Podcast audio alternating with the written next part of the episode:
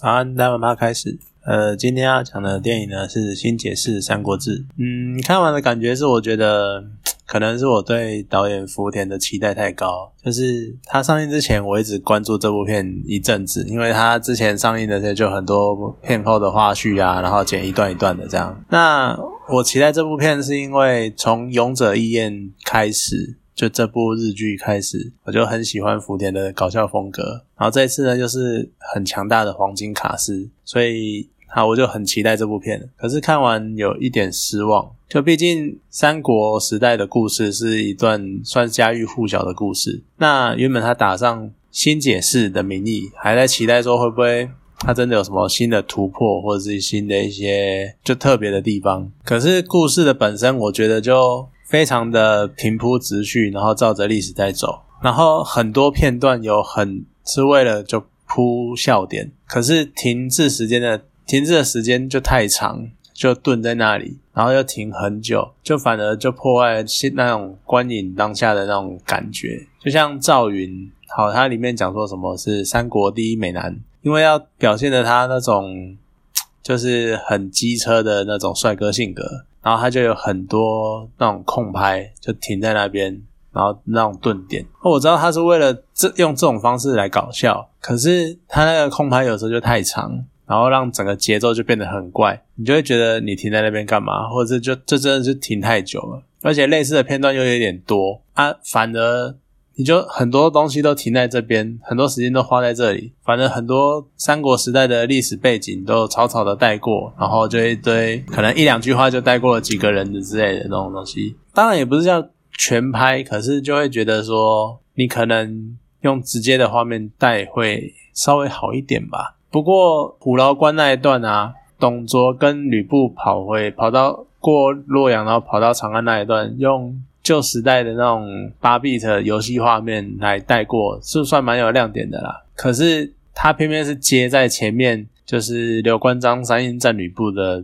那一场之后，你就会觉得接的好像有一点有点不太顺。刚刚还在肃杀打斗的气氛，然后突然转变，这个转变有点太突然了。不过就是貂蝉的片段，应该是整部片会让人家笑得最开心的。渡边直美，我真的觉得她超强。她可以没有音乐，然后一个人那边干跳，然后跳的超嗨，然后超顺、超流畅，而且还可以那种节奏感十足。整个画面就是那种大家都很安静，都很镇定，只有你一个人在那边超级嗨的那种反差感，就是很棒。而且历史考证型美女，这是在电影里面对于貂蝉的解释，历史考证型美女的那种诠释。然后你去对应后来就是由。桥本环奈演出的黄月英，你对比起来就觉得超棒，因为黄月英在我记得在《三国演义》还有就是很多类似书籍对她的叙述都是黄月英其实是丑女，那你去这两相对比，你就会觉得真的很很有趣，就是都是历史考证型，虽然说其实。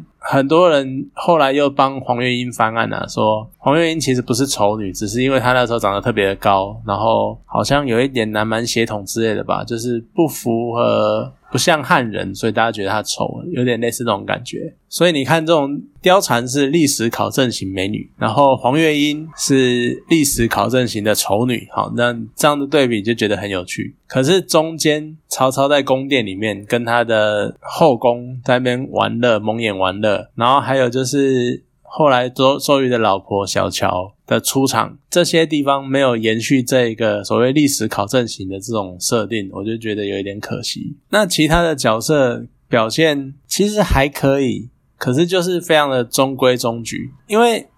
电影想呈现的那种新解释。可能大概是从另外一个面向去看这些角色，可是他的电影拍出来的样子就感觉好像有点就是直接把人物设定做改动而已。可是改动也不是说改的多复杂或干嘛，就只是单纯的做反转，然后或者是夸张化。像身为东吴第一智将。啊，最有智慧的人的周瑜，他就变成一个热血的笨蛋。然后呢，人称卧龙的诸葛亮，啊，三国中我们最耳熟能详，可能是三国最聪明的人。结果其实他的计策都是靠老婆黄月英的提供。然后他是一个剧内的绣花枕头，就只是很会行销，就跟他在电影里面讲一样，我很会做行销这样子。他其实在行销那些 idea 这样。然后呃会演示人，然后能聚民心，然后大人气很高。呃，你玩游戏，他的那个声望值、人名望都是最高的那个刘备，他其实只是懒惰、怕麻烦，然后什么东西都叫手下去做，然后什么东西都闪第一这样子。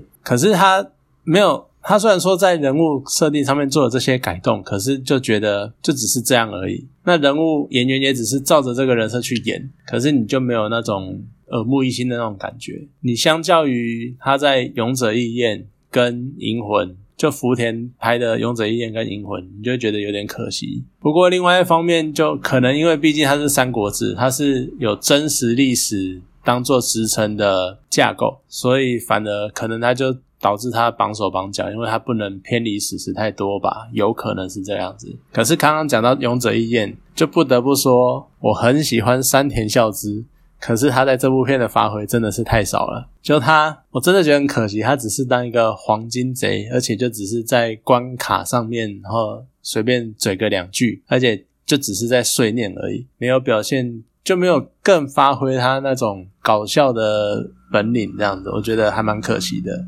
另外一个觉得可惜的就是小栗旬，他演曹操，就是以这部戏的背景设定来说的话，那曹操应该是一个有点类似大坏人的角色。可是呢，虽然说不是说要小栗旬演的多坏啦，可是他的戏份少，然后又会觉得没有很多的表现，然后就只是某些场场景出来装傻或者是搞笑，就没有那种。曹操的霸气的那种感觉，可能就把曹操演的反而太搞笑了，然后少了那种大反派的感觉。而最后就会觉得，有时候你去回想我们现在，就是回想关关于三国时代的那种相关的历史啊，然后人物背景这样，你就会觉得我们很多人现在会熟悉三国历史，好像都是因为日本人去发扬光大的。那反而花了很多时间在教导中国历史的我们学校。台湾的学校，反而在这一块上面效果还没有日本那种影音动画，然后影剧的那种宣传效果来的强。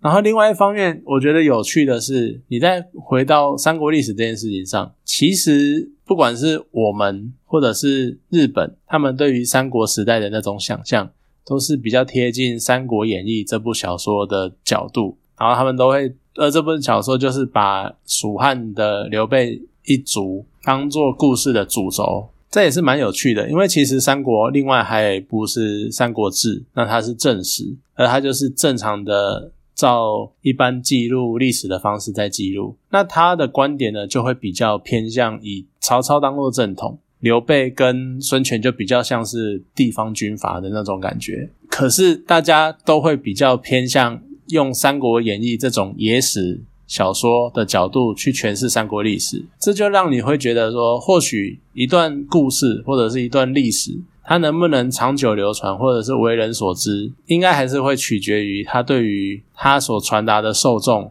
来说有不有趣吧。好，那今天这部电影就先讲到这边，好，谢谢大家。